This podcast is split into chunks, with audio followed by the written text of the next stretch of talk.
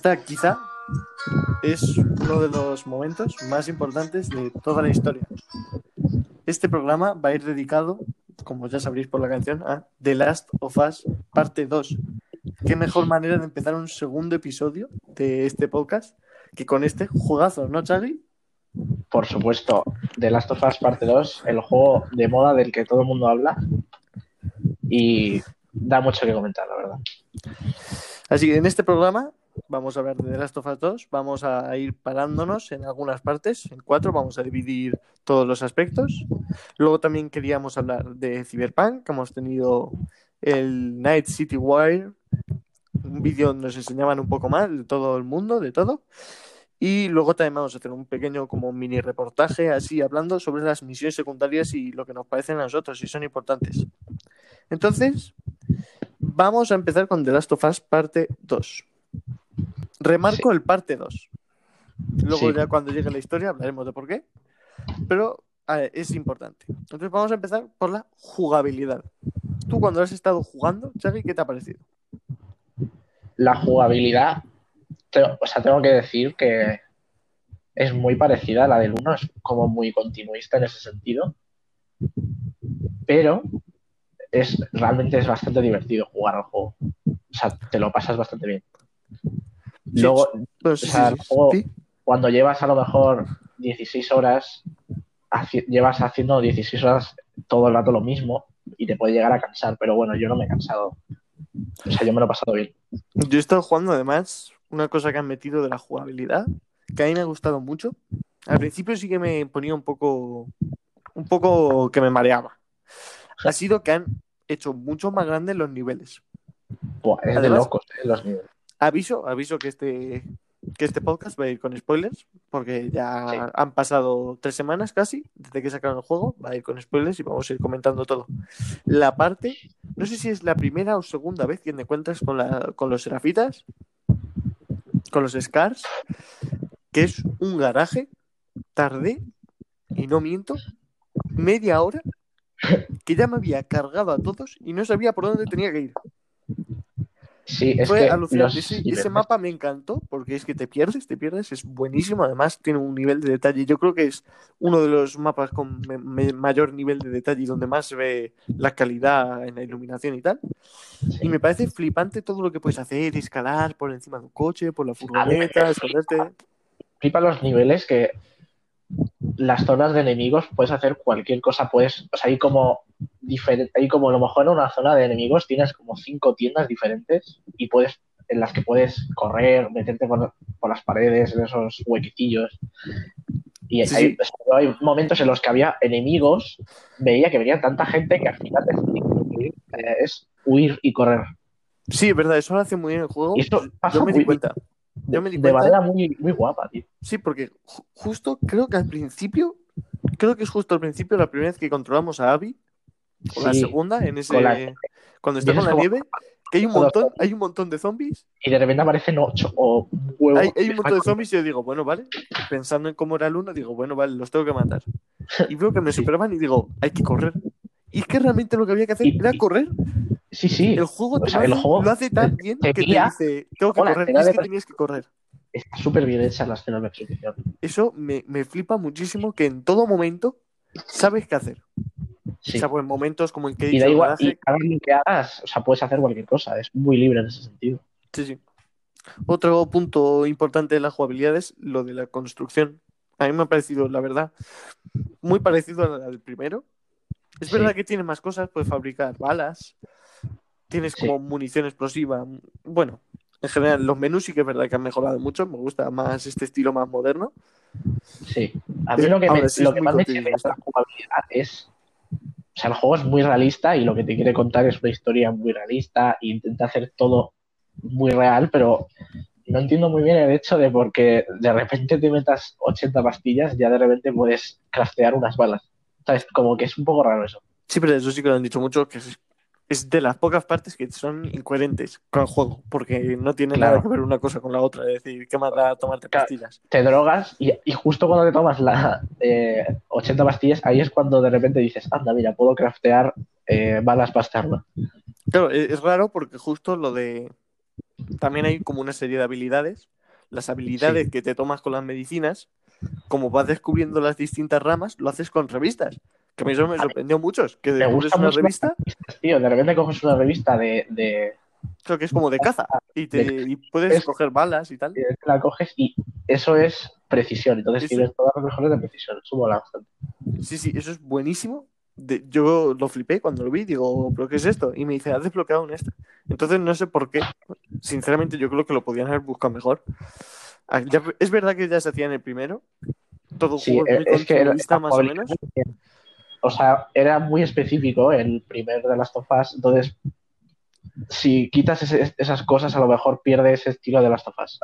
Claro, pero es verdad que es un poco incoherente muchas veces. No sé, a mí me ha gustado, a mí no me, no me ha complicado. Realmente las mejoras que haces, salvo las del Medikit y las de la vida, tampoco hacen mucho. Yo creo que te puedes pasar el juego sin mejorarte nada. Sí. De hecho, creo que hay gente que lo ha hecho. No sé, me ha parecido muy bien. Otra cosa que me ha gustado muchísimo de la jugabilidad es que los mapas son completamente tuyos. Es decir, además te marcan muy bien por dónde o no puedes ir. Sobre todo, me ha fascinado como lo han hecho con la vegetación. Porque piensas, Sí. voy a subirme a un coche. Y ya llega un momento en el que ves como hojas de coche en una, una hiedra. Y no puedes subir al coche. Y dices, vale, cuando hay hojas no puedo subir. Y la verdad Sí. es que hacen muy bien eso de lo que siempre decimos de pantallas invisibles para delimitar el mapa. Aquí dentro de que más lineal, claro, lo tiene más fácil. Pero aún así es verdad que yo me he fijado, sobre todo en el punto final, donde Eli está con, con los víboras, Sí. hay una parte entre trenes, tal, bahías y tal, y te lo tapan todo con vegetación. Es como que la vegetación funciona de esa pared invisible. Me ha gustado mucho, la verdad. Es un buen detalle porque además todo lo del fondo está bien cargado y todo. Está bien definido. Me ha gustado mucho en cuanto a, en cuanto a jugabilidad. Además, todo lo de los disparos y tal. Es Sí, verdad o sea, que la las sensibilidad es muy extraña. O sea, las armas, o sea, realmente cuesta apuntar y tal.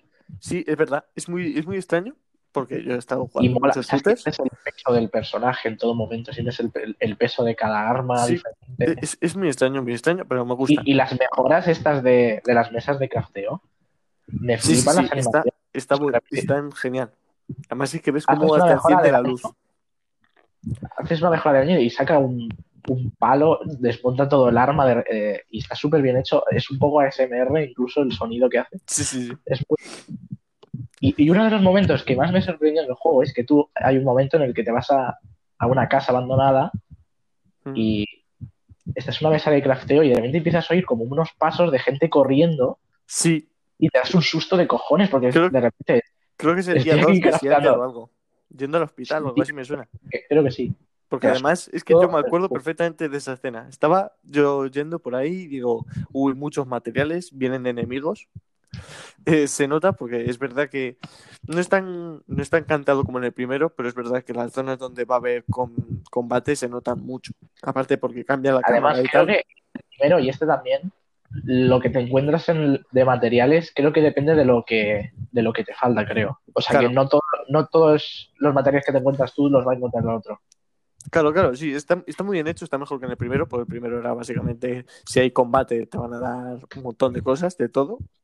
Aunque Sí. ya tengas, es verdad que a mí me, quizá me falta un poco más de explosivos, porque siempre he ido muy escaso de explosivos, de lo demás, ¿no? De lo demás siempre he ido bien, de explosivos, no Sí. sé, es algo muy extraño, pero es verdad que todo eso entra en concordancia con si entras a una cocina, va a haber tijeras y eso. Está muy bien hecho, la verdad. A mí esos detalles de que cada cosa está donde lógicamente estaría en la realidad, eso, vamos, es un detalle buenísimo. Y yo creo que también de lo que, de lo que gustado es el combate cuerpo a cuerpo. El tema de poder con el L1 esquivar las animaciones de un combate cuerpo a cuerpo es brutal. Sí, sí, sí, la verdad es que sí. el primero era un combate así un poco más. Era más bestia, más rudimentario quizá. Esto es como más bonito, tiene más de estilo. Sí, y hay enemigos que te los tienes que cargar a puñetazos como si fuera. O sea, tú le, le das, le das al L1 esquivas, luego pegas, ¿sabes? Como que son sí. peleas cuerpo a cuerpo largas. Sí, es verdad que la jugabilidad ha cambiado, ha cambiado bastante porque aparte de que, bueno, de enemigos humanos realmente no ha cambiado casi la cosa. Yo enemigos humanos me yo me sentía más normal. Mi primer enfrentamiento con humanos, que es en la escuela, creo, cuando, cuando se te muere el caballo por una explosión y te han capturado. Sí, sí. O sea, sientes que matar personas en el juego es como muy distinto. Sí, O sea, sí. sí es verdad que lo sientes como más distinto. Es verdad que el juego, vamos, esto es, se ha hablado mil veces, es mucho más brutal, pero es verdad que lo noto Sí. más como el primero. Es decir, en el, primero, tam- no sé, a lo mejor soy solo yo, pero es verdad que no le daban tanta importancia a la muerte de los demás. Pero sí que es verdad que era como ya más así. Donde sí que me, se me ha hecho la cabeza un lío y me ha costado un montón, ha sido con los infectados, porque tenemos dos tipos nuevos de infectados. Sí, a mí me mola mucho el, ¿cómo se llamaba, tío? El, el que se esconde ahí, que Sí, está sí, sí. a- Creo que es un acechador, el acechador. acechador, eso, eso. Ese a mí, porque además se parece mucho a los que son, a los clickers. Sí, es, es- es una es entre infectados o clickers. Sí, sí, sí. Y, y- y es que yo siempre voy ahí y siempre me los encuentro. Al final, muchas veces he acabado corriendo ya para no enfrentarme contra ellos. Yo me pero- saca las copas y les, les reventaba la cabeza. Y luego los, los hinchados. Que la verdad Y es que luego esos sí están que los- me parecen más normales. Están guapos, o sea, dan, dan un asco, el diseño es feo de Sí, cojones. sí. Es verdad que también han metido, esto no sé si estaba en el primero, me, mm, yo recuerdo alguna parte que se veía que salen de las paredes. Hay un momento en el que estás con Ah, sí. Abby y Lev, Que crecen de las paredes. que, que estás, que estás tranquilamente y te sale uno de la pared. Es de las partes que más miedo me da, que es, o sea, o sea, tú estás con Abby escalando una, un edificio y luego tienes que descender. Y de hecho Claro. creo que la misión se llama El Descenso. Sí, sí, Y es en un hotel y Ah, ahí, o sea, hay una de bichos que flipas tú. Sí, sí, sí. También creo que también se ven en el hospital. En el hospital, el hospital a mí me dio mucho miedo. A mí Pero- el hospital me parece las partes más, o sea, más valientes porque es muy poco de las tofas, es más como un Resident Evil. Me Sí. recordó mucho a las típicas partes de laboratorio de Resident Evil. Sí, sí, sí, es verdad. Yo es que no soy, no soy un jugador de juegos de miedo. Y es verdad que ahí yo estaba un poco cagado. Estaba un poco cagado ahí con lo que podía pasar, sobre todo con el enemigo final. El enemigo final Sí. me, me pareció llama? magistral. No, no sé cómo se llama. Luego, si te vas a extras, es que me- lo- una cosa que me encantó es cuando te vas al juego, ¿Mm? tú te vas a extras y tienes como puntos que gastar y te puedes comprar como un montón de, Anda, mira, eso no lo sabía. de diseños, o sea, los primeros diseños que se crearon, ¿no? Entonces, y tú te vas a personajes y ves el diseño del boss ese de Abby y le llaman Rey Rata, o sea que no te lo dice el juego, pero se llama Rey Rata. Madre mía. Yo, yo lo que te digo, yo en el juego, la verdad, como meter a ese como mini jefe final. Mini no, porque yo, yo ahí me esperaba, digo, ya se acaba el juego. Es decir, enfrentarme contra eso me dio miedo. No morí. Sí, Es verdad que hacen que en las batallas finales, salvo en la que está, en la que controlas a Abby contra Ellie, lo sí. hacen muy bien como para que no mueras. Yo por lo menos no sé, a lo mejor soy muy bueno, Y no lo creo, de- pero los puntos de control, o sea, se graba muy bien. sí, sí, sí, sí. Lo Además que puedes reiniciar el encuentro y todo, está súper bien eso. La jugabilidad yo es de, de los mejores juegos que he visto nunca. Dentro de que no sea un mundo abierto, ya uno de los mejores puntos, el tema de la accesibilidad. O sea, ¿Verdad? he he visto noticias de gente ciega o con muchos problemas Que han podido jugar. sí, sí, sí. Pero además es que me parece de, de maravilla. No, es que es lo que está hablando, es que eso es- debería ser el futuro de los videojuegos, porque es que es así Sí. como, como implementar todo. Bueno, hablando del combate, que hemos estado hablando contra infectados y tal, vamos a pasar a otra parte, que va a ser el aspecto técnico, donde va a entrar música, gráficos, de gráficos creo que no hace falta que hablemos, porque gráficos sabemos que por cómo suena la Play 4, sabemos que es lo más tocho que hemos visto hasta ahora casi más, vamos, yo diría que más que el Red Dead Redemption 2 Sí. y que el God of War es impresionante es de locos. Yo no me lo creía cuando jugaba, es decir, es que es como estar ahí. Es que la demo, o sea, técnicamente es, es demasiado. Yo, yo lo he visto que es adelantado totalmente. Es que no entiendo, o sea, si vamos a pasar a Play 5, creo que en Play 5 eh, ¿Se puede mejorar esto? No, lo sé. O sea, yo creo que no. Yo, yo no sé. Yo, la verdad, si todos los juegos fueran así, yo no veo evolución ya. Es decir, si todos los ju- yo me podría quedar perfectamente todos los juegos siendo así.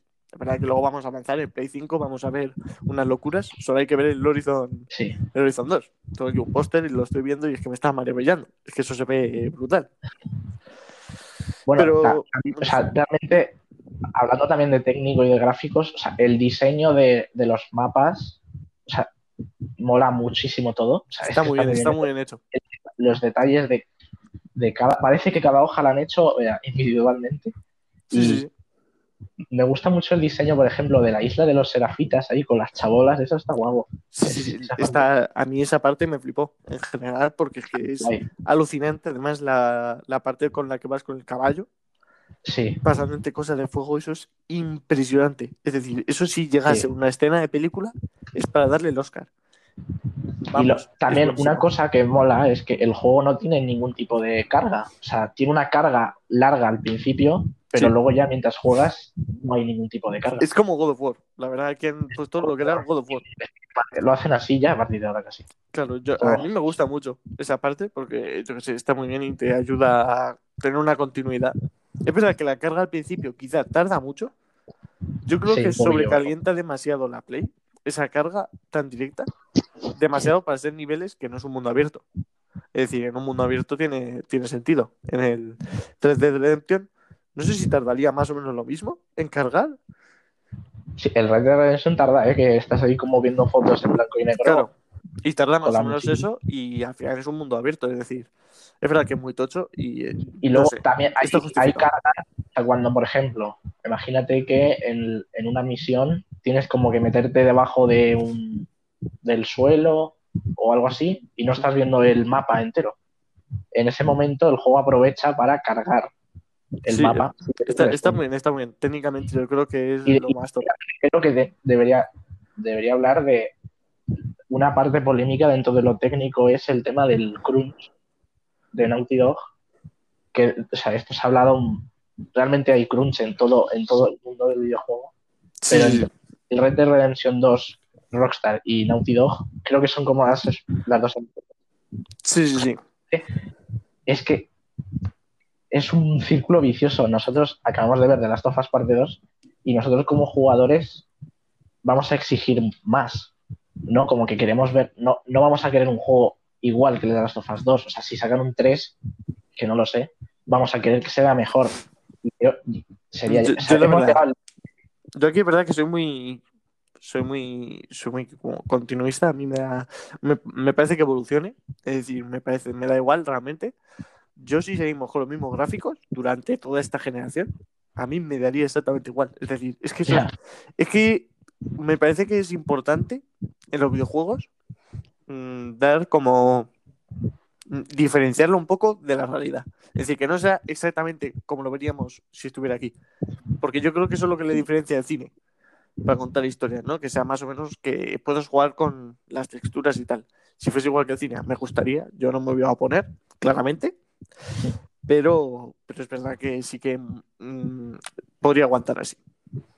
Sí, o sea, eh, eh, el tema del crunch ese, o sea, Sí, es que es verdad que han, han estado- han hablado mucho, han hablado mucho de que los últimos meses, han hablado mucho de que los últimos meses han estado trabajando muchísimo, pero a la vez es que eh, no, es verdad que está mal, porque está mal, mal. eh, es casi todo- una todo. explotación a los trabajadores, pero también creo que si te metes en el mundo de los videojuegos, además luego cuando sale el juego siempre todos los es un siempre se ve que todos los que han estado trabajando están súper contentos con la obra que, sí, les gusta que le valoren supongo que estarán orgullosísimos del trabajo que han hecho, ¿no?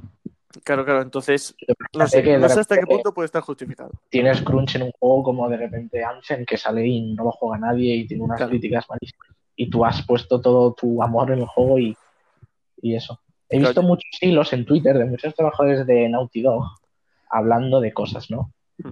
En plan buen rollo, tampoco es mal rollo de Sí, "Buah, sí. explotado". Habrá casos, pero en este caso, estos hilos.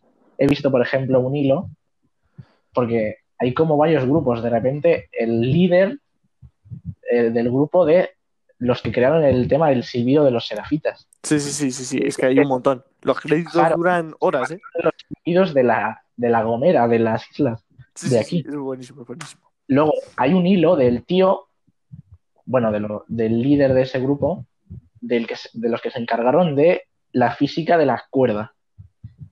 Que durante los es buenísimo. sale como cuatro veces. Bueno, pues el tío dice en el hilo que no, que no somos conscientes de lo que tuvo que llegar a hacer para poner esa física en las cuerdas en una cosa que sale tres veces. O sea, están locos. sí. Es verdad, eso se me ha olvidado decirlo en la jugabilidad. Yo iba a comentar que se había hablado mucho hasta ahora de todo lo que había sido las cuerdas, ¿no? Se había hablado mucha importancia de mirar las físicas de las cuerdas.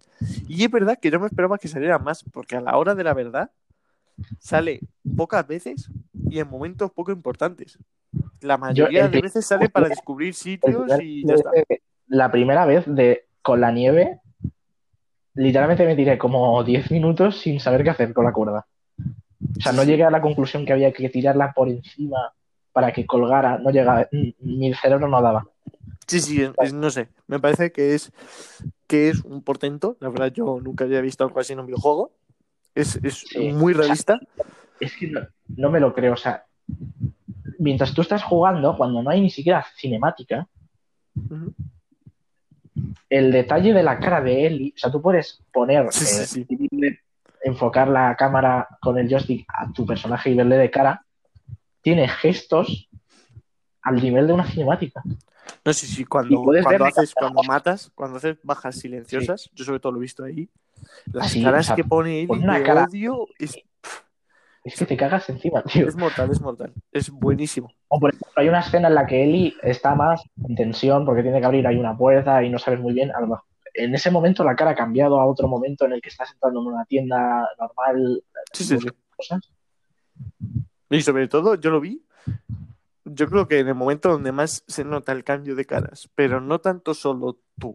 Es decir, los enemigos normalmente también les cambian las caras y cuando les oyes hablar, hablan de verdad y están muy bien cargados y muy bien hechos. Sí. Pero cuando se nota un montón es en la batalla de Abby contra Ellie, que estás viendo a Ellie hacer los mismos gestos que hacías tú cuando tú estabas con ella. Ese le momento ves, le ves y como echando bombas y poniendo caras cuando le pegas un puñetazo, poniendo la cara así como que, que le duele. Es, yo creo Ese que ese momento momento podía haber acabado ahí el juego y yo me hubiese quedado, le hubiese puesto un 10 y, y vamos. Yo me hubiera que luego ido a- mejora. más deprimido ya. Sí, Es buenísimo, buenísimo. Es un Bueno. momento loco. O sea, estás luchando contra Ellie y Ellie es que parece que lo está manejando otro tío en su casa online. Sí, sí, sí, sí, sí, es buenísimo, es buenísimo. Y, y es- Otro- me costó esa parte, ¿eh? anda que me he comido A trampas. mí de Ellie. también. Yo, yo trampas no me comí ninguna. Y luego, eso es sí, también por detrás te mira, te mete un escopetazo y Sí, sí, sí, eso sí. ah, Me reventó la cabeza unas cuantas veces. Pero obviamente el juego que a- que ganar a Ellie en un cuerpo a cuerpo es- estando en buena forma física porque Abby tiene unos pectorales y, y un brazo que Sí, no. la, la verdad es que Abby, yo, yo creo que Abby lo podrían haber hecho de otra forma.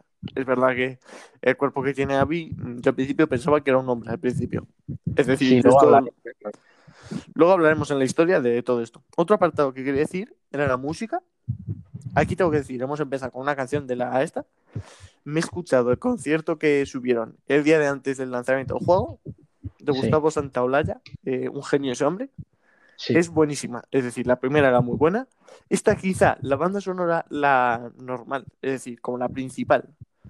Es Sí. verdad que es un poco peor que la del otro juego, porque la Sí, es una, es una idea que tiene mucha gente, como que la segunda, la música en el segundo no llama tanto la atención. Sí, pero es verdad que luego el resto de canciones y el resto de música Pero sí te que pones es a mejor. mirar, te pones a mirar, y yo creo que es porque el primero fue algo totalmente novedoso y la música Claro. llama más la atención. Aquí es como, Claro, aquí es muy continuista sí. con el O patch. sea, hay canciones que molan un huevo, tío. Es que, Sí, sí, la yo tengo la banda sonora porque me compré la edición, una edición buena, porque es que me encanta este juego y lo tengo. Tengo también un mini librito de arte.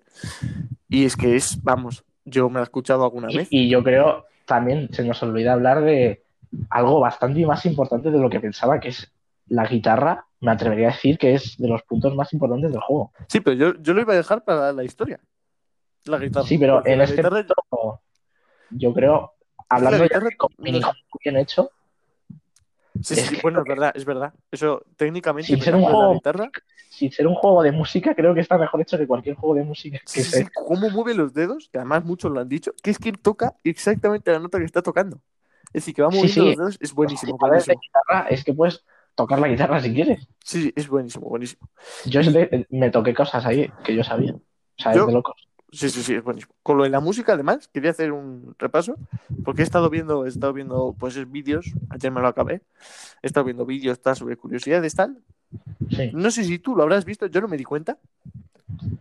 Sí que lo recordé cuando lo vi, que al principio del juego, Sí, cuando Ellie despierta, que van a ir a hacer su misión, sí, que le va a recoger Jesse, cuando acaricias a un perro, sí.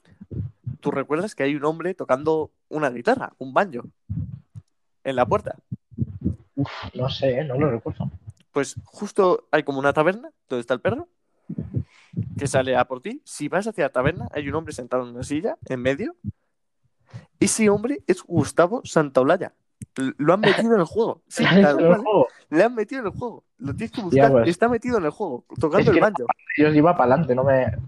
Además, perro, ah, pero no. Es que además es el banjo de... que utiliza él para tocar las canciones. Es... Me, me ha parecido un detalle, a mí me ha flipado. No me di cuenta. A lo mejor incluso me meto solo en la partida, me hago una nueva partida para ver eso. Porque es flipante. Sí, es que mola mucho lo de la guitarra. ¿eh? O sea, yo la primera vez que cantas con Joel a Eli, Sí, sí, sí. un momento bastante loco. eh, ahí, o sea, de repente va a tocar la guitarra y dices, vale, pues era una cinemática. Y de repente aparece un círculo a la derecha y dices, ah, que tengo que tocarla yo. Sí, sí, sí. Es... A mí me sorprendió mucho, la verdad, porque no, no esperaba algo así. Pero es verdad que luego viendo el juego es que tiene mucha importancia. Sí, sí, es que Pues con esto pasamos a la historia, ¿no? A ver, ¿a ti qué te ha parecido la historia? a mí me parece un, un guion bastante bien escrito. O sea, es una buena historia y además está bien contada.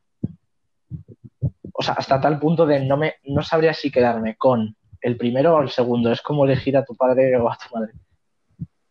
¿Sabes? Sí, es verdad. Esto, yo, a ver, yo sabéis que yo soy, si no sabíais, no sé si lo he mencionado alguna vez, yo eh, soy fan de Eurogamer. Eh, si podéis seguir a Eurogamer España, son 7000 veces mejor que nosotros. Es decir, Son, son, son el top. sí, Son- son, el son top en España ahora mismo. Y han subido un vídeo, subieron un vídeo hace una semana de como desgranando la historia. Pues yo me lo ¿Es vi entero bueno? de 50 minutos. Sí, yo también me lo vi ayer entero por la noche. Y una parte muy buena, que me parece que yo creo que es el juego en sí, es que todo el rato te está, eh, ¿cómo decirlo? Te está contradiciendo a ti mismo. Es decir, te Sí. estás jugando, al principio juegas con Ellie. Cuando matan a Joel, que vas a Seattle. Y estás todo el rato como matando Scars, qué desgraciados son, etcétera. Y luego llega un punto en el que manejas a Abby Sí, sí. ves que ella, quizás, yo aquí es verdad que estoy un poco más del lado de Abby al final, Sí. Abby pierde muchísimo más que Ellie. Y la escena donde mejor se ve, lo dicen todos, es la del francotirador. Yo en esa escena me estuve cabreando un huevo porque no conseguía pasármela. Buah, la Morí como 15 es veces. O sea, Es muy buena. los de él y luego te das cuenta que es Tommy. Claro, y luego, cuando ya han matado a Manny, que la verdad yo mí tenía Manny- mucho cariño. O sea, yo cae mal, Manny. A mí Lo me cabía muy bien. Es que es como muy pesado el tío. O sea, no quiero decir, es el tío que escupe a Joel, ¿no? Sí, Pero a, luego- a- a mí me cae muy bien, Manny. Luego, como creo que es Otaku, en el momento dice, quiero ver la princesa Mononoke, ¿no? Hace una referencia, dice, la peli de, de la princesa en un lobo o algo así. Sí, sí, verdad, Y- pero no sé, me gusta mucho el personaje y lo que digo, cuando coge y sale Tommy, De repente es que te lo juro, es que Y luego, yo en me la dio un vuelco. como que Tommy tiene una herida en la espalda y dices, ¿qué coño se ha hecho? Y es que se lo hace a mí en ese momento.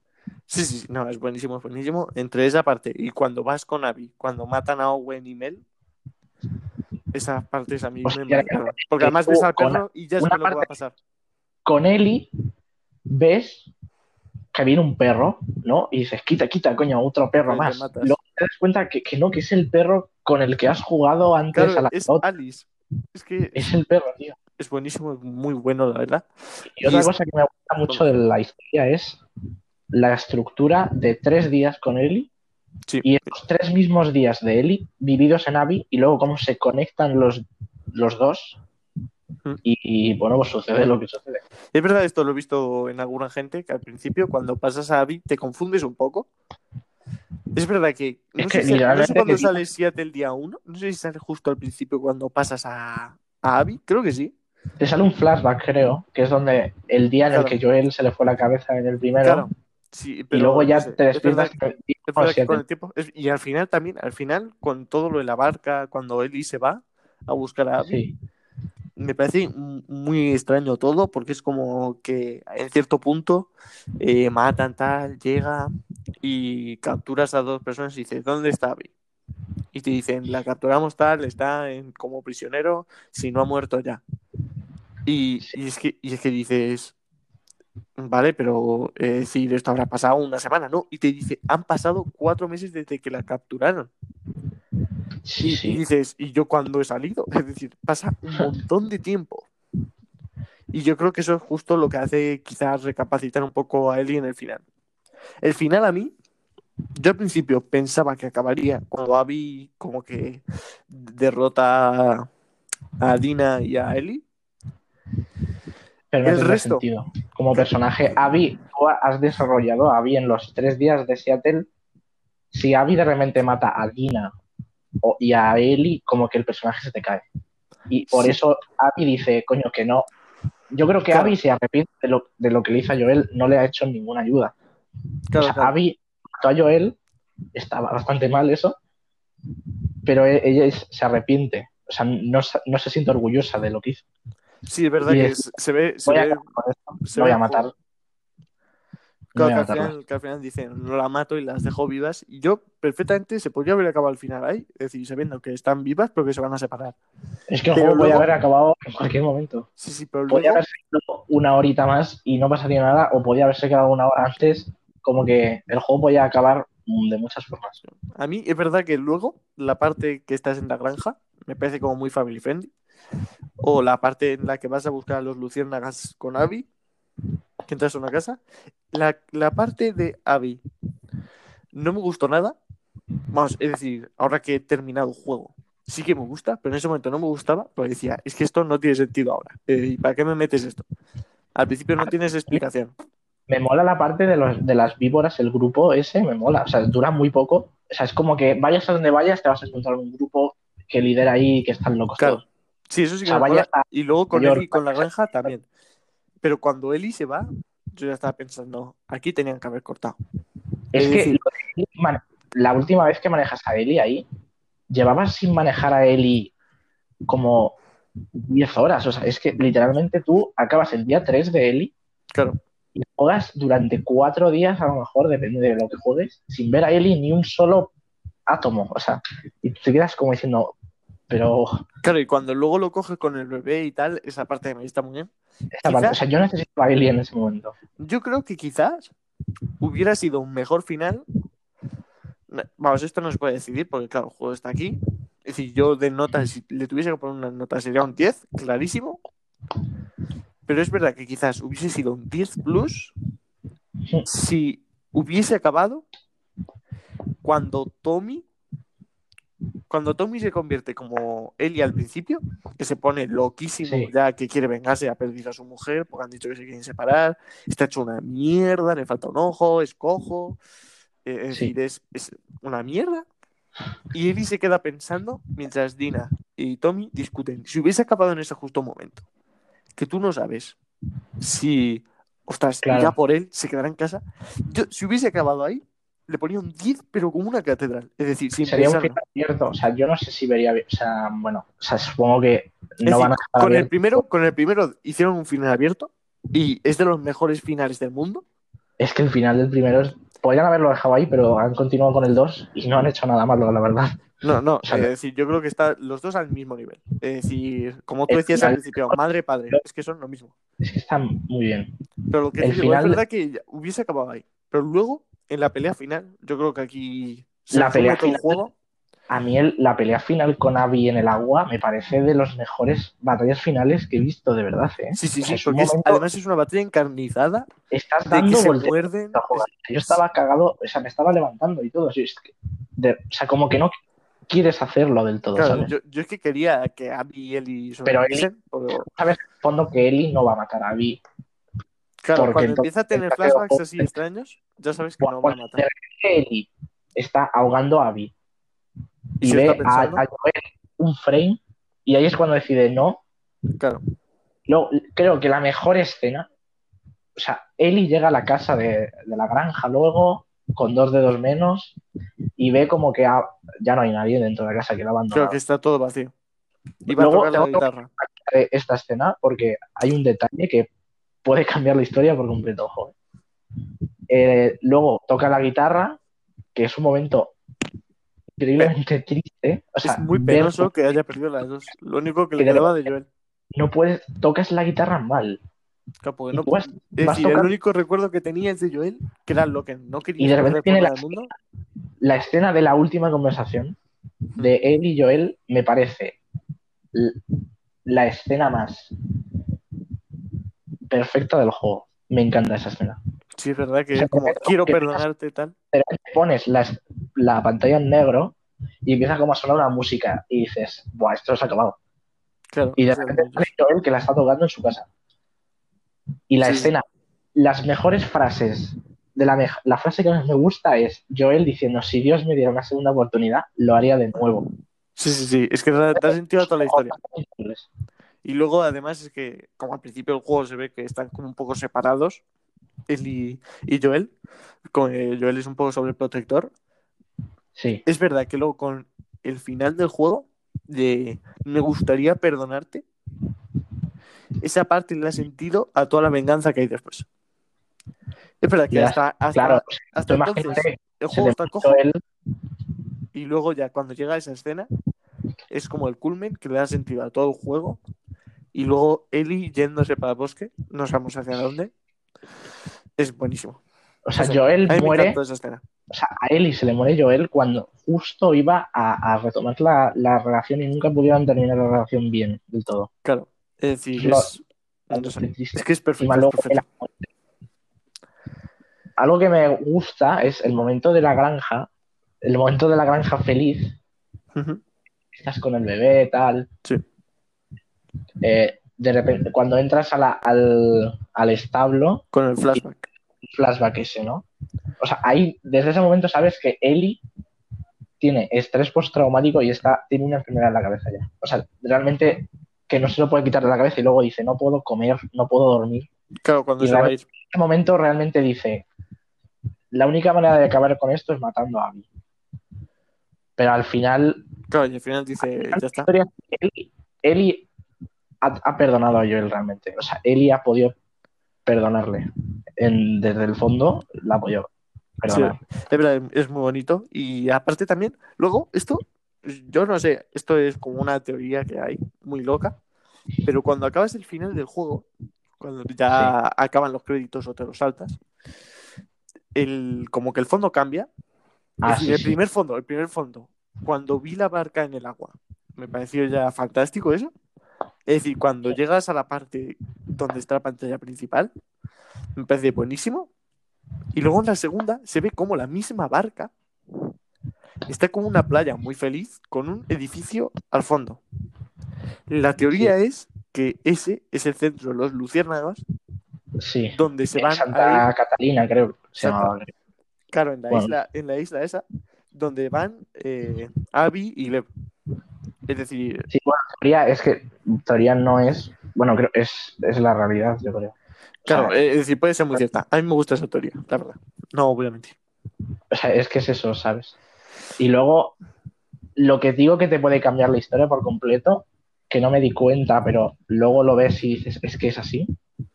Cuando tú estás con Ellie en la parte de Santa Bárbara con las víboras, Ujú. Si te fijas, no lleva la pulsera de la suerte de Dina, ¿no? Que es, la, es lo, lo que tiene de Dina ella. Anda. Pues no, No lo. Pero luego, cuando vuelves y está el plano de ella sin dos dedos, Sí que la lleva. ves la pulsera de Dina. Por lo tanto, se cambia la escena por completo. Ella no vuelve a casa por primera vez y dice, se han ido todos. Como que antes de esa escena, Eli ya ha arreglado las cosas con Dina, ¿sabes? Mm. Es verdad, es verdad. Es Por eso, como por eso que- muy interesante. La edición de la escena no es que le faltan dos dedos, sino que tiene la pulsera en la, en la mano, ¿sabes? Bueno, los, Como dedos que tam- los dos dedos también importan. Es decir, tienen su cierta Claro. importan, pero que de- esa pulsera lo cambia todo ya, ¿eh? Sí, Como sí. que va a acordar y a tocar la guitarra por última vez y, y y sale a Jackson a la ciudad. Sí, claro. Es decir, podría ser, podría ser la entrada a un tercer juego. Fíjate lo que Sí. te digo, creo que es la primera vez, de las pocas veces, que me gusta algo tanto y digo, es que no creo que siga. Porque es tan bueno lo que han hecho hasta ahora y ya, ya está finalizada la historia. Es que, decir, es que está ya encuadrada, perfecta. Eli no puede seguir, yo creo que no puede tener otro juego. Si lo tiene, sería mucho peor. Yo no quiero que siga. Yo aquí estoy, o sea, estoy en desacuerdo un poquillo.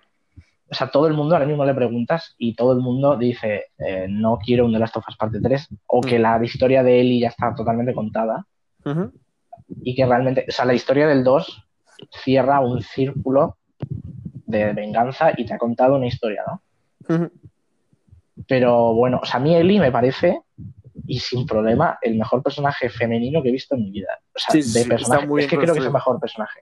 Para Es el mejor personaje. para O sea, eso- realmente ma- manejar al juego, ma- manejar a, a Ellie en el juego, ya solo el hecho de manejarlo, mola ya. yo esto, yo esto lo he dicho. cuando manejas a Abby y dices, vale, es un personaje que mola, la verdad, Abby mola.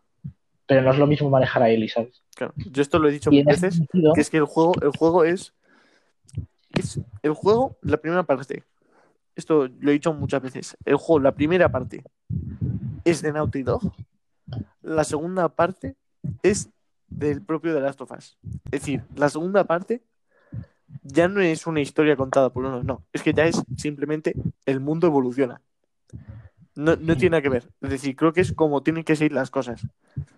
Y por eso Sí. mucha gente se cabreaba, pero mira cómo han matado a Joel, qué, qué mal, lo- qué mal han hecho, ¿no? Joel es lo mejor que han. Si la muerte de Joel no tendría ningún sentido la historia, además me parece muy valiente Sí, sí, sí, que de cargarte al personaje principal del juego de la manera más cruel del mundo. Igual que tú te cargas a un personaje del juego que de repente grita uno en la Claro. propia batalla, dice, porque cada vez que matas a una persona y el otro se entera, el otro tío grita su nombre diciendo, no, ¿sabes? A lo mejor Sí, sí, esa sí. persona era el Joel para esa persona Claro. y tú te la has cargado como nadie. Por lo tanto, quiero decir, el en el mundo de, de The Last of Us la gente no tiene importancia. Claro, a, a mí me gusta mucho y es, y es lo que digo, es que es una historia. Ya está, se le fue de las manos y Ellie es una personaje, pero es una persona, ha evolucionado como tenía que evolucionar. Mm, No- yo creo que no había otra salida. Es decir, una vez que has creado una historia tan buena, mm, yo tengo, vamos, yo creo que la historia ya sigue por sí sola. Es decir, no necesita nadie. Es seguir y, Sí. y disfrutar. Pero el- en el 1, tú te quedas el 1 y podías haber dejado el 1 ahí y no pasa nada. Y te pues, imaginarías la vida ya después Claro. con Joel y Ellie, te la podías imaginar de cualquier manera. Por- pero luego está el 2, en el que te Y te cuentan la rompe historia todo. y te rompe todo. Y por eso digo lo del 3. O sea, Ellie, ya lo he dicho, me parece el mejor personaje femenino de la historia. Y, y, y si no, el mejor personaje, es decir, el mejor personaje en general. La verdad Es que, está, bueno, entre- pues, está entre el top. Está en el top, claramente. Y por eso yo, o sea, yo necesito ver a Ellie solo por eso. De verdad, me parece como, no, no diría desaprovecharse,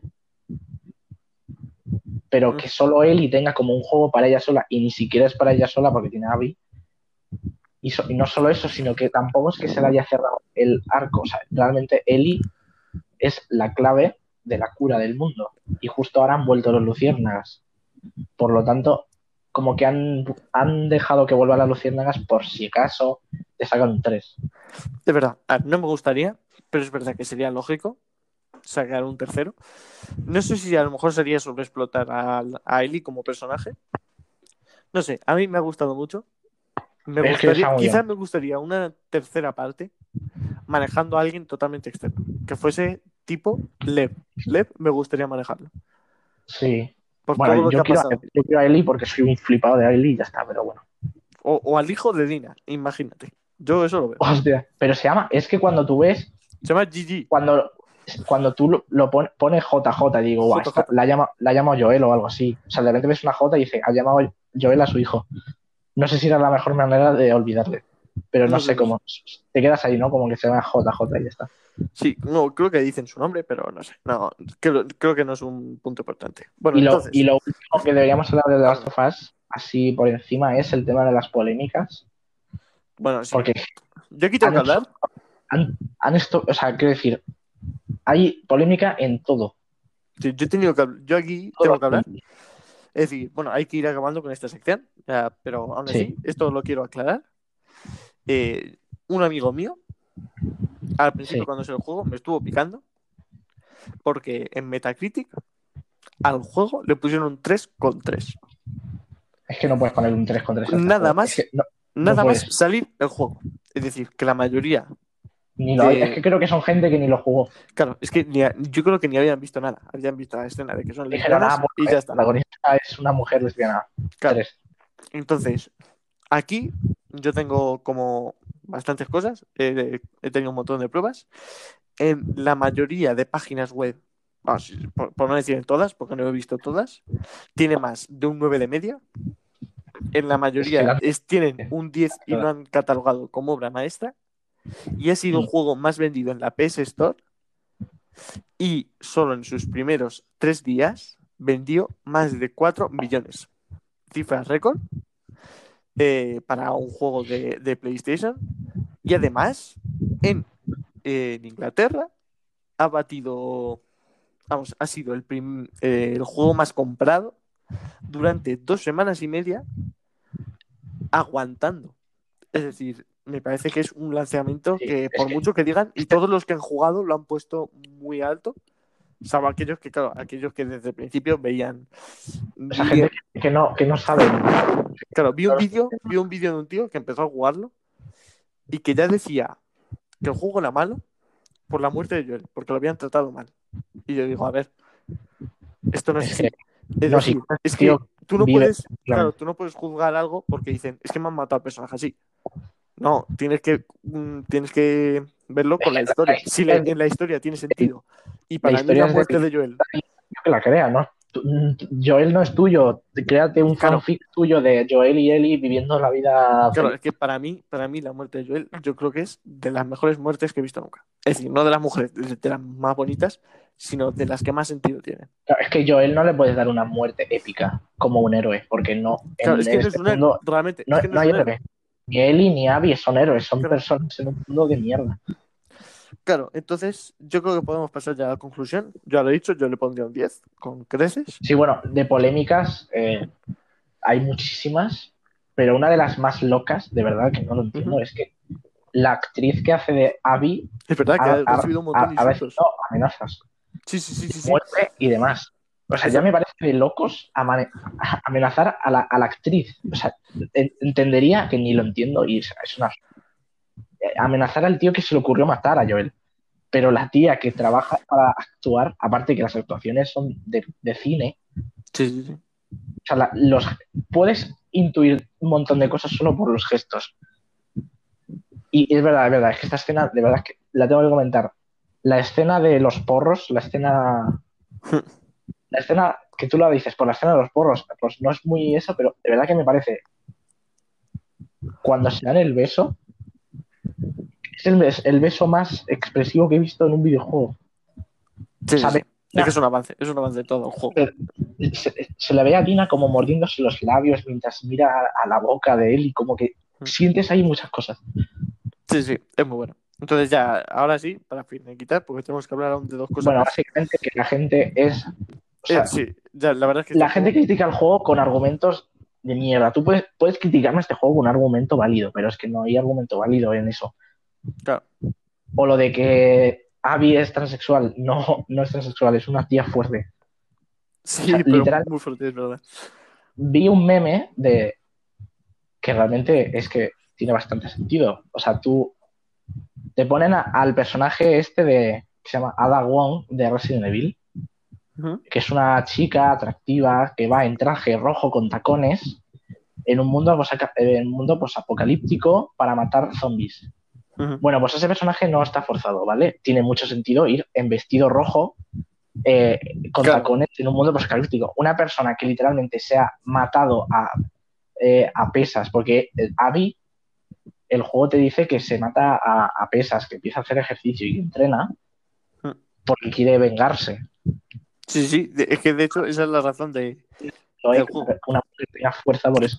Pero sí tiene sentido que vaya por tacones eh, en un mundo. Sí, en general toda la polémica que se ha formado a mí me parece injustificada, como Me parece poco. absurda, de verdad. Y lo que te digo, yo en general, a mí me da igual lo que digan los demás, yo diré que esto es una obra maestra y como conclusión, para mí este es el GOTI de este año. Sí, es que se lo va a llevar. Y enlazando con los GOTI, Sí. para cambiar, hay otro que también quiere llevarse el. Hay otro aspirante al GOTI, que es el Cyberpunk. Cyberpunk. Aunque este no venimos a elogiarlo, precisamente. Sí, Yo bueno. vengo crítico. O sea, porque- yo, yo sigo teniendo esperanzas. O sea, hay que esperar a que salga, pero sí que.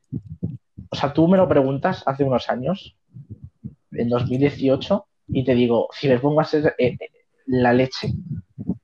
Mm. Ahora no te, no, ahora no te diría lo mismo, ¿sabes? Yo, yo sigo pensando que, eh, está creando mucho hype. Si ves los. No, no sé qué documento es. Ha bajado mucho, tío. No sé, no sé qué documento es. Hay un documento que detalla todos los detalles financieros de la compañía CD Projekt, los polacos.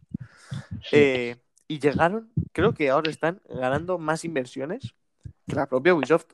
Y contamos con que Ubisoft tiene el nuevo Eh, juego Hyper Escape, tiene el nuevo Assassin's Creed Valhalla, tiene Watch Dogs Legions, que es tiene que CD Projekt está los mejores. de Es decir, empresas europeas de videojuegos al lado de Ubisoft, eh, que era la más grande, ahora casi es más grande de CD Projekt. Sí, sí, sí, pero a mí me parece que va a ser totalmente una decepción, sobre todo porque creo que los únicos que lo van a poder disfrutar perfectamente en su salida va a ser la gente que tenga ordenadores muy buenos. Efecti- Creo, creo que eso es así. O sea, yo no, yo no me voy a comprar el juego ni de broma en mi Xbox One que, el, el que, que no, o sea, lo va a mover, pero no lo voy a ver bien. Ni en una Play 4 Slim tampoco. Claro, Yo me eso- esperaré cuando salga, en, cuando tenga yo las nuevas consolas o lo que sea, ahí lo jugaré. Claro, ahí entra el problema. A ver, eh, cuando enseñaron un tráiler una vez, había como una escena que se veía borrosa al fondo. Creo que dijeron, vamos, esto no está confirmado, pero se rumoreó con cierta credibilidad que eso era el juego grabado en una consola normal de esta generación. Y se veía, yo he visto el clip, se ve bastante borrosillo. Además de cómo debe sonar eso en la Play 4, Buah, Es que no, eh, yo creo Bueno, que eso no Claro. lo creo ni cómo tenía que jugar, pero bueno. Bueno, sí, en. Xbox yo creo que será. Mm, No sonará tanto, pero. Pero eso, yo creo que eh, se va a ver mal, no va a estar. No sé si dijeron que iba, si no iba a estar a 4K, no sé, es un lío todo lo que están haciendo. Y luego, aparte, porque decían que el parche que para poder jugarlo en Play 5 y Xbox X, Series X, Sí. no iba a llegar hasta finales de 2021, o la segunda mitad de 2021 o 2022. Es decir, aquí no lo entiendo, porque han retrasado el juego. Recordemos, creo que es hasta el 12 de noviembre, unos dos meses o sea, para aliviar un poco el crunch. Es el mismo mes que salen las nuevas consolas. Claro, es decir, sale en el, casi en el mismo momento en el que salen las nuevas consolas y me estás contando que hasta finales de 2021 no voy a poder. A lo mejor esto cambia luego, ¿eh? Está Yo no de- tengo estos son idea de rumores. fechas, lo que sí sé es que la- la- el parche para que se vea bien en nueva generación no va a llegar hasta, o sea, que va a tardar en llegar. Claro, eso es lo que se rumoreaba y decían que hasta, pues eso, la segunda mitad de 2021 o 2022. Por eso yo sigo pensándolo, si fuese Y- yo... Por eso ya que contra más enseñaban el juego, como que más perdía gracia, ¿no? O sea, que no lo veo Claro. igual como en 2018. O sea, yo, si sigo fuese- esperanzas yo si gente, yo si esta gente fuese, sabe hacer cosas. yo o si sea, fuese de- CD Projekt ahora, mira, yo si fuese CD Projekt ahora, lo que sería es, eh, eh, yo haría eh, no sacarlo en las consolas actuales, quizá dedicarle un poco más de tiempo y sacarlo exclusivo para nueva generación. eh, con. Vamos sacarlo, yo qué sé. Te voy a poner enero del año que viene. Uno, principalmente porque ya tiene contratos con. Ya tiene contratos con Microsoft. La verdad, Sí. yo nunca he sido de Microsoft. Yo siempre Microsoft abajo. Ah, vamos, ya veremos la conferencia que hay el 23 de julio, creo. Que hay una conferencia de los First Party. Sí, es la conferencia, ahí se, ahí se decide todo. Yo O creo sea, que es, la- ahí. es el State of Play ese que hicieron de Play, el, el día que presentaron la Play 5, Claro. pues este evento es el que Ah, yo me voy a comprar una Play sí sí. Claro, yo me voy a comprar una Play sí o sí, pero es verdad que Xbox me parece que es un digno rival. Porque ha aguantado, ¿no? Aguantado. Bueno, igualmente creo que tú piensas en Play 4. O sea, Play 4 ha ganado por pero mucho la generación. O sea, en Claro. tema de ventas. Y tampoco es una. O sea, yo, al menos bajo mi punto de vista, básicamente por cómo lo he vivido, porque he tenido que jugar con la consola abierta, con un ventilador externo dándole aire, con un HDMI de 8 metros.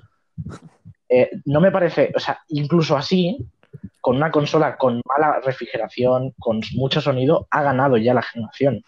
Por Sí. lo tanto, no es tanto lo bien que lo haga Xbox, aunque lo haga muy, muy, muy, pero que muy bien, Play creo que casi siempre va a ganar. A ver, sentido. a ver, es que desde el Es- principio.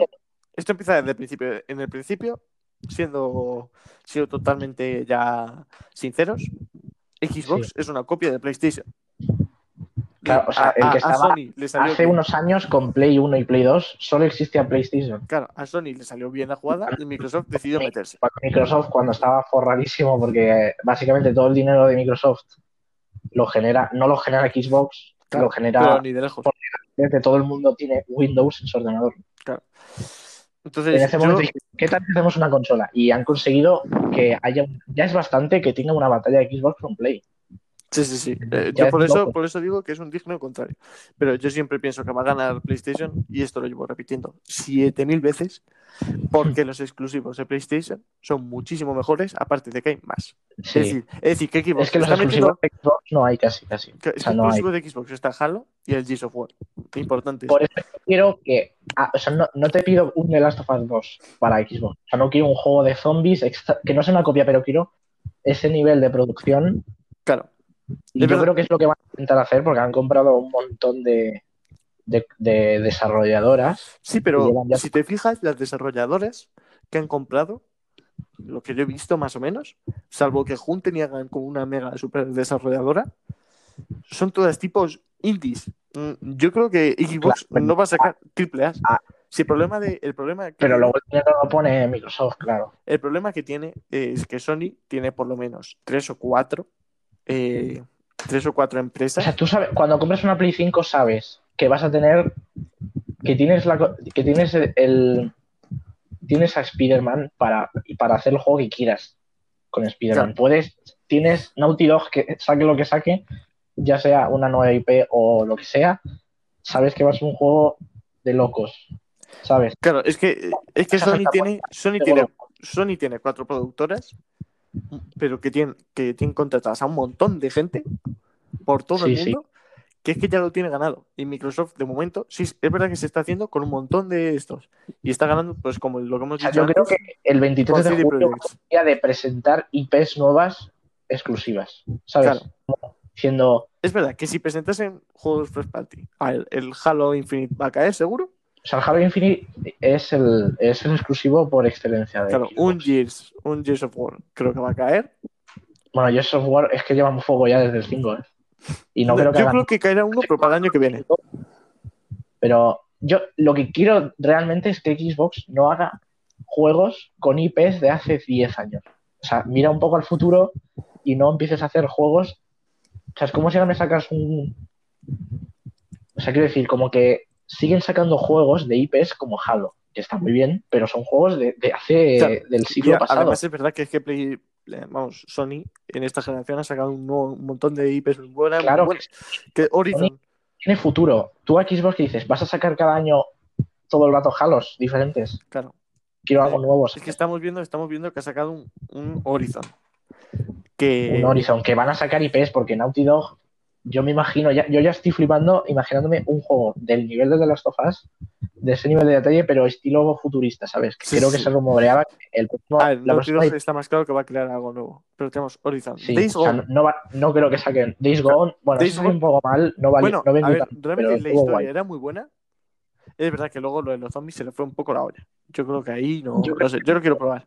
juego de Pero es que zombies como tiene- que ya que ya tenían el The Last of Us, como Claro. que no encajaba a lo mejor otro juego. Y luego zombies. tiene God of War, que además que hicieron como un reboot de la serie muy extraño, con PlayStation 4 y, y qué más. Y ahora con, con el Ghost of Tsushima, que veremos a ver si Sí, sigue historia. salir Habrá muy bien, ¿eh?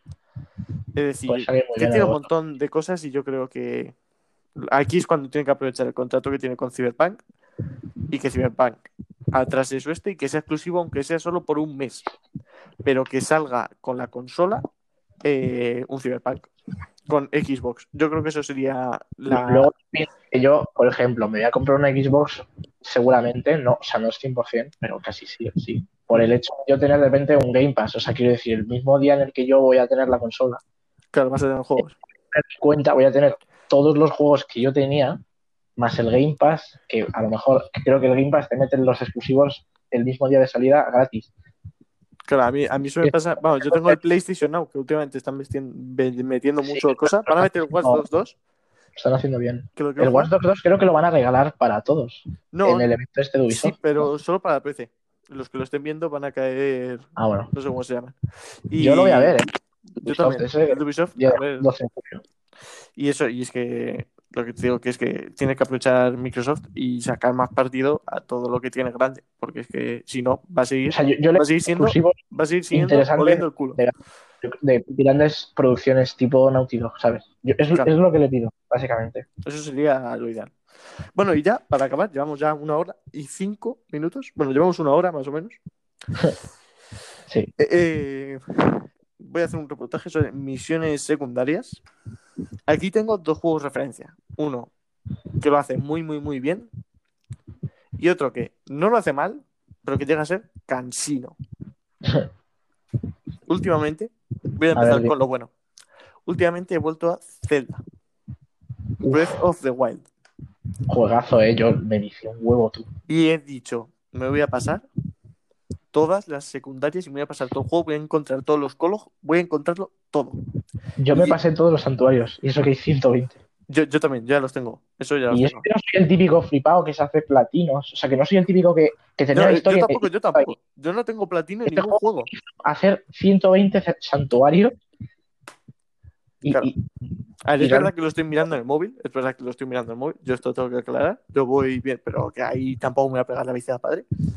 Pero es verdad que llevo ya, desde que he empezado a hacer las secundarias, ya sin... Al, al acabar el juego tenía hechas 40, más o menos, 30, entre 30 y 40. Ahora Sí. tengo hechas 65 66. Es decir, tengo hechas bastante, pero es que están muy bien hechas. Es que me parece que Sí. cada una tiene una historia. Encuentro un caballo gigante. Tengo un caballo gigante que mola un Es huevo. Otra de buscar mola ballenas. el mundo de Zelda está muy bien diseñado. Es que está perfectamente. Eh, Creo que pocos juegos tienen ese- ese- esa sensación de estoy en un mundo y, y voy, a, voy a a explorar, simplemente explorar. Claro. Es Y que luego la historia es muy sencilla, tienes, eh, durante el- llega un momento en el juego y dice, tienes cuatro misiones. Sí. Hazlas cuando te dé la gana, con el orden que quieras. Sí, sí. Es verdad que yo siempre he defendido que. Sobre Y, todo y es el ahora. único Zelda creo que he jugado, ¿eh? O sea, de pequeño jugué alguno y ni siquiera me acuerdo de nada. Pero ni siquiera he jugado un Zelda yo. Yo, no, yo tampoco. Yo este es el primero que he tocado.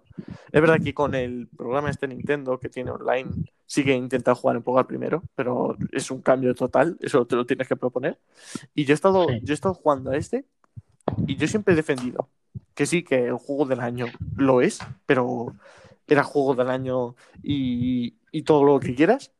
Pero es verdad que ahora que estamos en 2020, se han hecho un montón de vídeos sobre juegos de la década Sí. quizá como juego de la década, el mejor juego yo no lo pondría. Es decir, todo lo del mundo está perfectamente hecho, pero sigo pensando que Sí. Nintendo tiene que mejorar las historias. Es decir, la historia de Zelda se puede resumir en. Es decir, todos los juegos han sido así, pero este es aún más. La Sí, historia bueno, de es- Zelda las historias, o sea, no son un guion increíble es tampoco. que es que- la, la historia de Zelda es básicamente ve aquí, habla con esta señora mayor, Te va a decir que tienes que ayudar a la princesa. Para ello, puedes o no pasar a las cuatro. A los cuatro. A los cuatro. Sí, como a los cuatro jefes. Para que te ayuden y le quiten media vida. Y pasarte el final. A mí eso me parece que en las alturas en las que estamos. No debería ser así aún. Es decir, es verdad. Otro a mí me mola. Zelda, su intención de Zelda no es contar o sea, Claro, Eh, pero a mí me falta algo de eso. Me falta contar algo más de historia. todo lo que no, pero el Zelda tampoco. La intención de Zelda no es que los personajes tengan una cosa dentro o que Claro, o conversaciones. a mí No hay es que eso es lo que me falla. Es que no, soy capaz de Link empatizar con Link.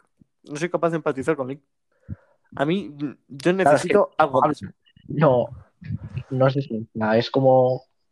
Es, es que Nintendo funciona como otra movida. Sí, Es- sí, no, Nintendo es que está. Pero yo, Nintendo está, hace sus cosas y es feliz haciendo. Quizá, quizá en el segundo juego, que empieza a ser todo como más, por lo que hemos visto, como más entre Link y Zelda, a mí me gustaría un poquito más de historia, que no fuese todo tan simple, pero es verdad que Sí. cómo está hecho el mundo, es decir, lo, lo salva la historia, es decir, me podrían haber puesto una mierda cualquiera, porque el mundo está tan bien hecho, que es que me da igual, es que casi me parecen más importantes las secundarias, me están pareciendo casi más importantes las secundarias, conocer a la gente que hay, ver lo el mejor mundo, es hacer lo que ha- hacer lo- las cosas que hay por el mundo. Claro, es que es, eso, eso, eso y eso, es- lo que no me gusta del juego es el combate. eh, Nunca me ha convencido del todo, ¿sabes? Y eso que el combate. A mí me tiene que gustar mucho un combate. Y a mí el del Zelda no me gustó mucho. ¿eh? A mí el combate de Zelda, ahora he vuelto a jugar, me parece cómodo, pero es verdad que el sistema de esquivas y... no, sobre todo, yo sobre todo, el sistema de esquivas me parece un- que está un poco mal hecho, está un poco roto. Es decir, no va del, Sí. del todo bien. Pero por lo, por lo demás, por el, el plan de recoger armas está, me gusta. A mí me gusta, me gusta. Y bueno, luego, claro, el otro extremo que iba a decir de las secundarias que no me gustan es el Assassin's Creed Odyssey. Sí. Eh, todos sabemos que Assassin's Creed eh, tardó dos o tres años en hacer el nuevo Origins. Y al año, Sí, y y al año ahora, es, siguiente, ahora es un RPG prácticamente. claro, es un RPG. Me parece bien. A mí me gusta el sistema de combate. Me parece bien. El problema del Odyssey es que tienes que estar haciendo todo el rato cosas que no tienen por qué gustarte. Me refiero. No sé si tú lo has jugado. ¿Tú lo has jugado? Sí, lo he dejado a medias, tío, pero no porque no me gustará, sino porque me tuve que ir luego. O sea, yo si un juego llevo una semana sin jugarlo, luego me cuesta mucho volver. Entonces lo he dejado ahí. Claro. Pero yo, yo sobre todo porque tienes que estar subiendo todo el rato de nivel. Es decir, Eso yo- es el Es que el tema bien- de la yo va 71 bien. misión que tienes, tienes que tener 30 de nivel. claro, y, Y la única manera es tienes 18, a lo mejor. Así, es que es algo, es algo que a lo mejor ha- hay alguna secundaria que mola un poco porque los personajes Claro, pero son todas muy con- no tienen gracia. dicen algo, pero luego al final es "Co- cógeme unas flores por ahí. Claro, o eso es lo que "Vamos a decía, esto". que en, en el de Zelda, en el Zelda te lo marcan bien, porque te gusta conocer a la gente, te lo hacen bonito, pero es que aquí Sí. es todo el rato, ve no sé qué, pégate con estos, o coge esto y tráemelo, Claro. o, o, o mata a este, o haz campamentos, o visita cosas, aparte de que no te dan casi nada de experiencia. Que digo, si es que llevo 30 horas Es que jugadas, llevo juego 30 que horas, quieres- Quieres, que, quieres hacer un bug. O sea, quiero decir, los juegos que tú quieres, o sea, lo típico de buscar en YouTube, cómo conseguir infinita experiencia. claro, es que es el el juego te si el juego, si tú quieres conseguir eso, es que el juego no lo estás haciendo bien. Claro, Porque quiero saltarme las misiones secundarias que has hecho para conseguir nivel. Y no se puede porque obviamente pues han arreglado los bugs, no hay ninguna manera de farmear. Claro, claro, es que es, es muy bestia porque es lo que te digo. Llegué a un punto en el que Sí. tenía una misión de destrozar barcos. No voy a decir Que más luego la porque. historia a mí me, me- me estaba gustando y tal, Sí, pero claro, no es puedo que la historia, la historia, además que el mundo y todo me gusta. Es que está muy bien hecho todo la mitología, Sí, todo, me es encanta. una, es una odisea por Es- ahí. en un Tiene unos graficazos, es que me gusta todo. El problema, que tarda demasiado en subir de nivel. ¿Qué tienes que hacer? 7000 cosas para y te hace alargar un el nivel. juego de- mucho. Claro. Es decir, te está alargando un juego que realmente Que yo creo que se podría pasar en 20 horas la historia. Me lo cuentas en 20 horas, Claro, es que te, te lo pongo como mejor, Pero casi- es- no mejor juego del es- año, pero está ahí. es meter mucha mierda innecesaria. Meter secundarios. Claro, porque- a esto es a iba. Todos queremos que los juegos duren mucho para que cada uno tenga su contenido, pero si me metes contenido guay, no forzado así Claro. como. Creo que es el problema que tiene Ubisoft, que los Assassin's Creed no tienen online. Si a partir de ahora los Assassin's Creed duraran 25 o 30 horas bien hechas, Claro. es que pueden ser buenos juegos de verdad. Claro, es que es, eh, parece que se, se ha cogido un poco de asco porque Ubisoft lo que está intentando hacer dice, bueno, todos los juegos tienen online. Pues claro, a ver cómo hacemos nosotros un Assassin's Creed que no tiene online, pues dure tanto, ¿no? Como que tenga tanto postgame. El problema Claro. es que ese postgame se está convirtiendo en algo necesario dentro de la historia, porque si no, no te lo puedes pasar. Ahí es cuando entra el problema. Y Ubisoft yo lo respeto mucho, es una de mis desarrolladoras favoritas. Es decir, yo sueño algún día Ha hacer un trabajo para ellos. 2014, en 2014 le teníamos mucho asco por, por muchas cosas de bugs, de que si el Yo, aun con los bugs, aun con los bugs, yo creo que el primer juego así en serio que jugué fue el Assassin's Creed 2. Y sigo pensando, es de Yo mi top 5. recuerdo jugar al uno, eh. No, me- no me enteré de nada porque era Yo muy 1 he jugado a uno, pero luego creo que había un bug y me ocurrió un bug en el disco porque era de segunda mano y no sé qué pasó y no podía seguir. Pero el caso es que a mí me gustaban mucho esos dos juegos y yo, Ubisoft, lo que digo, un día quiero hacer Yo un proyecto para él. le pido, le pido que se deje de hacer tanto mundo abierto forzado. O sea, por ejemplo, el Watch Dogs 2, el Watch Dogs 2 a mí me gustó muchísimo. Yo no lo he jugado, lo quiero jugar. Jugué el primero, que de- de- dijeron que iba a ser un downgrade, que fue un downgrade de esto. Yo lo jugué, a mí me gustó mucho. Es verdad que había algunas misiones que eran demasiado difíciles y demasiado pesadas, pero a mí la historia del primer Watch Dogs me gustó mucho. Pero creo que fue también porque yo no vi ningún vídeo de tal que fue Otro, cuando. otro rollo. Primero súper oscuro, un hacker ahí que es, Claro, es, es un psicópata, eh, literalmente, el personaje es un psicópata. sí, sí, era como un psicópata que quería vengarse. El segundo es que ni siquiera tienes por qué matar, o sea, tienes un taser. O sea, puedes matar, Claro, pero a lo mejor ves armas que no matan, o sea, como que es más es- feliz. es Es como más, más feliz de todo. tienes adolescentes más buen rollo, ¿sabes? A mí el primero me gustaba porque es muy oscuro y todo el rollo ese de Intríngulis me gusta y el segundo me gusta porque es muy feliz. Que el Legends tiene pinta de ser un juegazo como nunca. Pero El Legends tiene pintaza, la verdad. pero como Final, que, que quiere decir que cada NPC como que vas a manejarlo. pero yo lo que te digo, yo Hay que ver a Ubisoft porque Uf. tiene como muchísimos juegos en desarrollo. claro, es Pero- lo que lo que había dicho yo con CD Projekt es que ahora tiene el Hyper Escape, que la verdad es que es un Battle Royale que llega tarde, pero que me gusta mucho, ¿eh? La idea principal yo me he mola. visto, no es como muy loco todo, Sí, sí, sí, a mí me mola. A ver si lo sacan en, pero yo lo probé. en Es un Battle consola. Royale, para echarte unas risas, está bien siempre. Claro. Es decir, para echarle un par de tardes me parece que es O sea, genial. no jugazo, porque yo te digo yo que yo a un Battle Royale por mí solo no voy a jugar porque soy malísimo. Claro, es decir, no sé, pero lo que digo, me parece que está muy bien y que Por tiene de cierto, juegos. le pido un Splinter Cell, por favor. Claro. Bueno, y luego también, Es un Splinter Cell. Además, favor, no lo hagas Ubisoft, porque no lo tienes por qué hacer. Y Claro, saca un además- juego lineal, tipo, o sea, tipo de Last of Us, quiero decir, un juego que es lineal, sí, sí, a ver, de 20 horas. igual que el Rainbow, el Rainbow también es de Ubisoft, yo lo habré echado, creo que, la- creo que tengo el año pasado, en el resumen este que puso Sony que ha jugado, creo que eché 280 horas. Es que el Rainbow es un juegazo. El Rainbow me parece muy bueno, competitivo. Es decir, Ahí se ve que está bien hecho, tío. Un juego de Ubisoft que se lo han currado, tío. Sí, sí, es que Ubisoft hace, cuando quiere, hace muy, muy buenos juegos. Pero Sí, claro, sí. el problema con Assassin's Creed, que yo creo que es, si no, la mejor IP que tiene, de las mejores, de las Es, que es el- es la marca, es la marca de la casa. es que entonces, es decir, por favor, hazlo bien.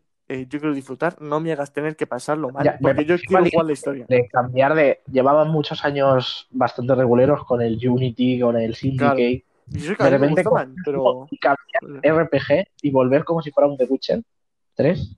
Claro, sí, me sí, sí. guay. Me- a ver, me pareció, el Origins está muy bien, Yo No que están, están los juegos muy bien. Están los juegos muy bien. Que, tío, me parece que quizás se ha pasado un poco lo del rol. Quizás debería hacer más. Ahora están en puro rol. Yo creo que quizás debería mezclar lo que era antes. Assassin's Creed. El más puro Assassin's Creed que matar, matar y hacer misiones y moverte por un mundo. Y que dure este un poco menos. O sea, que dure la mitad. Porque yo supongo que el Odyssey, ¿cuándo te puede durar? ¿40 horas o así? Que va, que va, que va, ¿eh? Si, si intentas hacerlo todo bien, llegando al nivel que, ti- que necesitas para todas las misiones, Yo que te digo, que yo creo que tengo 21, 20, más de 20 horas jugadas y no voy ni por la mitad. O eso Yo, creo, yo llevo, la- yo recuerdo haber jugado todos los días dos horas. Sí, sí, sí, y no te lo pases, ¿eh? No te lo pases. Hacer. O sea, le pido que no sea tan largo, tío. Claro. Ahí decía, a mí un juego de 25 horas. Como, Quiero como- pasármelo, pero me cuesta. como el Assassin's Creed 2, es que el Assassin's Creed 2 me parece el mejor Assassin's Creed que hay, que es una historia. Tú vas avanzando, creo que duraba, yo qué sé, 25 horas. Sí, el, el 2 Buenísimas. es el, el proclamado el mejor. Claro, es, la historia. Eh, Ezio Auditore es uno de los personajes más, más buenos que he conocido nunca. Sí. No sé, es que me encanta. Y yo creo que ahí falla Ubisoft y ahí tiene que, yo creo que tiene que recular y tiene que volver a Sí, hacer que- un poco que no sé-. Que haga juegos de mundo abierto, pero que también que no los haga. Claro, Como que todos los juegos de Ubisoft tienen que ser un mundo abierto con misiones secundarias y que el juego dure 40 horas. claro. Lo ves igual. El Watch Dogs 2 tiene una campaña bastante corta, creo que eran 15 horas o algo así. Pero es que son 15 horas y luego puedes dedicarte a hacer el cabra con los coches, que si Claro. explotando cosas. No sé, a mí eso me mola. Más tipo, algo más tipo GTA, pero con hackers.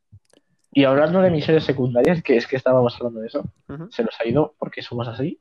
Eh, un juego que creo que hace. Creo que tiene las- mejores misiones secundarias. El de Witcher 3. Yo es que no lo juego, lo quiero jugar. El, yo no, lo- no me lo he pasado del todo porque me cuesta a veces entrar. Es- Pero una vez entras, ojo, ¿eh? Es, Sí, sí. es que es, es el nivel de Red Dead, ¿sabes? El Sí, es que es y yo lo quiero jugar. O sea, Fíjate, hay lo pensé, lo pensé en la Switch. hay cada arco de personajes, hay cada, cada, cada parte de historia muy bien contada, pero hay misiones secundarias que el guion de esa misión secundaria es casi mejor que una misión principal de otro juego. Sí, no, el, el. The Witcher 3 es es Eh, buenísimo. tú ves misiones secundarias de ahí y dices, esta, esta misión secundaria mola un huevo. tío". Sí, tío. Yo lo quiero jugar porque me parece interesante, cuanto menos. Eh, eh, yo creo que fue el juego que llevó a la cima a CD Projekt. Sí, es que es lo que el juego Y no sé. que, que haga, la ha llevado a la cima. Claro, yo espero, yo espero que. Yo sinceramente espero que Cyberpunk salga bien. Por eso creo que Pero- el Cyberpunk va a tener una historia mejor de lo que pensamos y que va a estar mejor por el hecho No sé. de, de lo que viene ya de... Sí, es verdad que yo creo que la historia va a estar bien, pero tío, el problema va a ser que todo lo que han prometido, de los graficazos y lo que hemos visto, al final no se va a poder cumplir y se van a meter en un berenjenal. Porque lo de la historia, además, decían que va a ser muy machista, porque es verdad, toda, toda, toda vamos, el podcast en el que, estuve, que estoy escuchando yo siempre, podcast Reload, de A Night Games, eh, dijeron que en Polonia hay una sociedad como muy machista, muy homófoba, tal. Eh, Dicen que el juego, ya lo hemos visto con la personalización de los genitales y tal, a mí eso me parece una idea de olla. Eh, mí- creo que no le va a salir nada bien. En el mundo del ciber, en mundo cyberpunk, o sea, el mundo del cyberpunk, el cuerpo no vale para nada. O sea, es como, el cuerpo es solo un, Claro, una cáscara más. O sea, Claro, que el ser humano es mucho más por algo, en el juego creo que puedes perfectamente ser un transexual, creo, el juego. O sea, puedes elegir no sé, no sé. tu orientación sexual con el cuerpo que quieres, creo. Yo lo que veo con estas cosas es que creo que están intentando llamar mucho la atención, pero creo que lo están haciendo para ocultar algunas cosas. Yo creo que, yo creo que es un FPS. Yo creo que una, una parte del gameplay donde se vio que estaba como disparando y tal, a mí me parecía que estaba floja. No es lo Sí, mejor. es que yo lo que le pido al juego es que la parte de combate, porque el de Witcher 3 no es que tenga el mejor combate, ¿eh? Claro, te es digo. que, claro, Es- es lo que más-.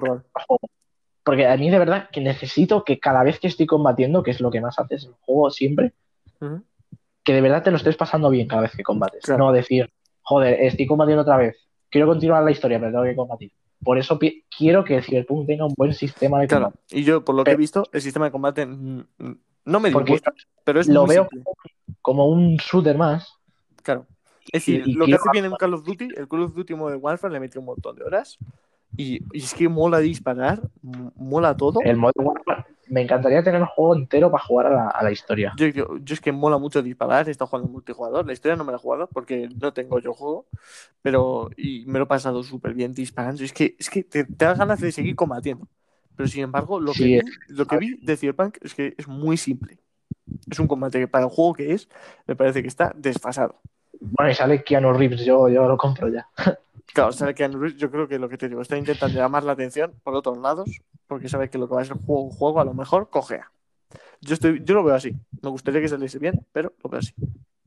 Sí, espero que salga bien, ¿eh? porque puede ser a la altura de un GTA, ¿sabes? Claro. Si se lo hacen bien, puede ser el juego que hable todo el mundo de él. Ya que no tenemos GTA 6, por lo menos tener Bueno, Cyberpunk bueno. Tenemos GTA 5 para Play 5.